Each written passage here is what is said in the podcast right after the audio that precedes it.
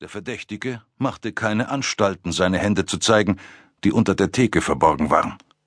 Seine einzige Reaktion bestand in einem boshaften Grinsen, kalt, wie tot. Jim hatte das Gefühl, eine Fliege im Spinnennetz zu sein. Tom ging noch einen Schritt vor, die Waffe im Anschlag und wiederholte, was er gesagt hatte. Wieder ohne Ergebnis. Er stand jetzt keine drei Schritte von der Theke entfernt.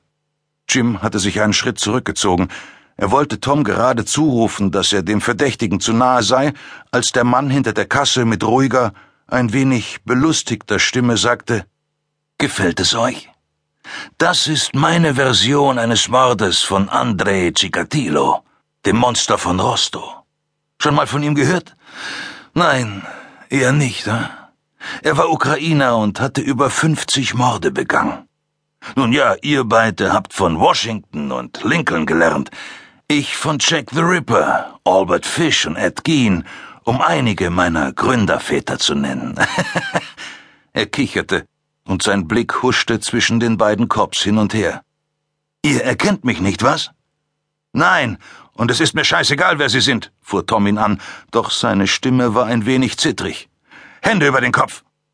Der Mann bedachte ihn mit einem herablassenden Blick. Ein bisschen mehr Respekt, solltest du mir schon erweisen, Kumpel. Ich äh, bin nicht ganz unbekannt. Mein Name ist Ackerman. Für einen Moment verschlug es Jim den Atem. Als er den Mann vorhin gesehen hatte, war er ihm irgendwie bekannt vorgekommen. Jetzt wusste er, wen er vor sich hatte.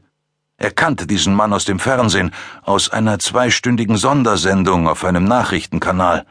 Der Name der Sendung fiel ihm nicht ein, aber es ging in Richtung ein Experiment mit dem Wahnsinn. Woran er sich allerdings gut erinnerte, war die Beschreibung Eckermans und seiner abscheulichen Verbrechen. Die Taten eines Monstrums, wie es allenfalls in der Fantasie von Horrorschriftstellern existierte, nicht aber als Person aus Fleisch und Blut. Tom wiederholte seine Aufforderung. Diesmal sprach er leise, als wollte er den Mann zur Aufgabe bewegen und einen Kampf vermeiden. Halten Sie die Hände so, dass ich sie sehen kann. Ich zähle bis drei, dann. An deiner Stelle würde ich nichts Übereiltes tun. Wenn du nicht vorsichtig bist, reißt es meiner hübschen kleinen Geisel vielleicht das hübsche kleine Gesicht weg. Geisel?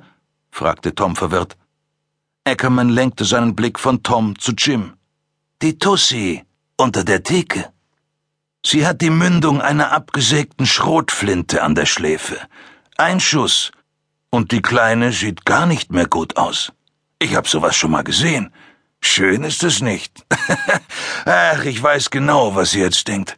Ihr glaubt, ich blöffe. Er wandte sich wieder Tom zu. Und du denkst, dass du mir eine Kugel zwischen die Augen jagen kannst, ehe ich abdrücken kann, wenn du dich da mal nicht irrst, Kumpel. Mein Finger liegt am Abzug. Sobald deine Kugel trifft, verkrampfen sich meine Muskeln und dann spritzt das Hirn von der Süßen unter der Theke hervor. Tja, Leute, wie's aussieht, haben wir eine klassische Pattsituation. Ackerman lachte auf und fuhr in überheblichem Tonfall fort. Freunde, ich stelle euch vor die Wahl. Ihr könnt verschwinden und lebt weiter. Vielleicht habe ich eine Geisel unter der Theke, vielleicht aber auch nicht. Vielleicht bringe ich sie um, sobald ihr zur Tür raus seid. Vielleicht aber auch nicht. Vielleicht könnt ihr mich fassen und werdet berühmt. Vielleicht müsst ihr bei dem Versuch dran glauben. Sicher wissen könnt ihr es nicht, aber was können wir schon sicher wissen? Das ist ja das Schöne, oder? Hinter dem ganzen Scheiß steckt keine Bedeutung. Das Gute muss nicht unbedingt über das Böse triumphieren. Es gibt nur Zufall und Tod. Ihr seid die Pechvögel, die heute im Einsatz sind. Der blutige Klumpen, der da hinten am Ende vom Gang liegt, war der Pechvogel, der heute in dieser Tankstelle gearbeitet hat. Wir Menschen halten uns für die Krone der Schöpfung, für besser und klüger als alle anderen Kreaturen. Aber soll ich euch mal was sagen? Ackerman blickte die beiden Cops an, als wäre er ein hungriges Raubtier und sie seine Mahlzeit. Er senkte die Stimme. Am Ende ist es egal, mit wie viel Größen war.